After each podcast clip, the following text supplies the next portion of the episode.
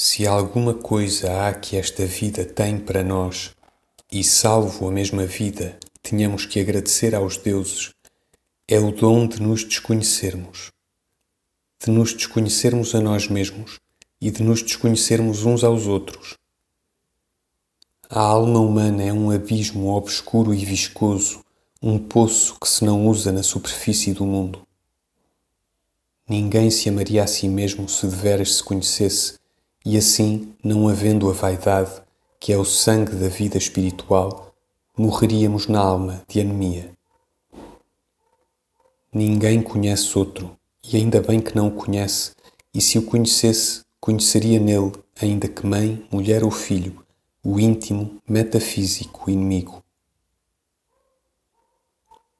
Entendemo-nos porque nos ignoramos que seria de tantos cônjuges felizes se pudessem ver um na alma do outro, se pudessem compreender-se, como dizem os românticos, que não sabem o perigo, se bem que o perigo fútil do que dizem.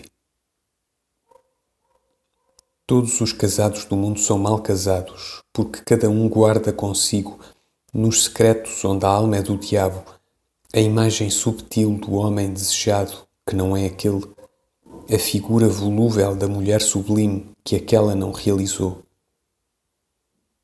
Os mais felizes ignoram em si mesmos estas suas disposições frustradas. Os menos felizes não as ignoram, mas não as conhecem, e só um ou outro arranco fruste, uma ou outra aspereza no trato evoca, na superfície casual dos gestos e das palavras, o demónio oculto, a Eva antiga, o cavaleiro e a sílfide. A vida que se vive é um desentendimento fluido, uma média alegre entre a grandeza que não há e felicidade que não pode haver. Somos contentes porque, até ao pensar e ao sentir, somos capazes de não acreditar na existência da alma. No baile de máscaras que vivemos, basta-nos o agrado do traje que no baile é tudo.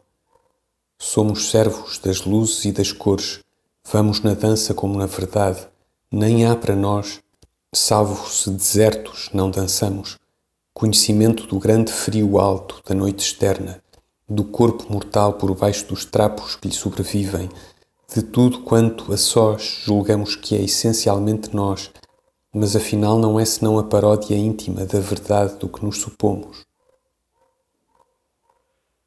Tudo quanto fazemos ou dizemos, tudo quanto pensamos ou sentimos, traz a mesma máscara e o mesmo dominó.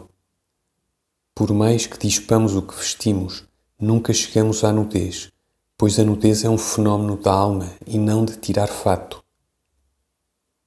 Assim, vestidos de corpo e alma, com os nossos múltiplos trajes tão pegados a nós como as penas das aves, vivemos felizes ou infelizes, ou nem até sabendo o que somos, o breve espaço que nos dão os deuses para os divertirmos, como crianças que brincam a jogos sérios.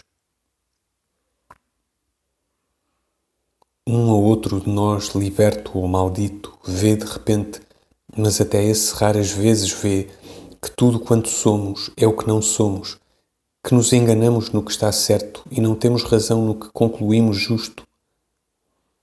E esse que num breve momento vê o universo despido, fala uma filosofia ou canta uma religião, e a filosofia escuta-se e a religião ecoa, e os que creem na filosofia passam a usá-la como veste que não veem, e os que creem na religião passam a pô-la como máscara de que se esquecem.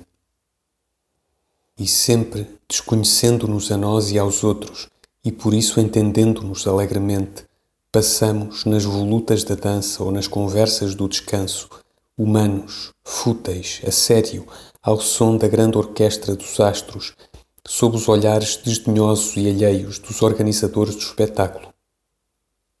Só eles sabem que nós somos presas da ilusão que nos criaram.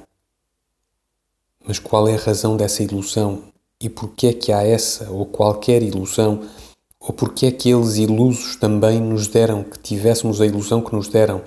Isso, por certo, eles mesmos não sabem.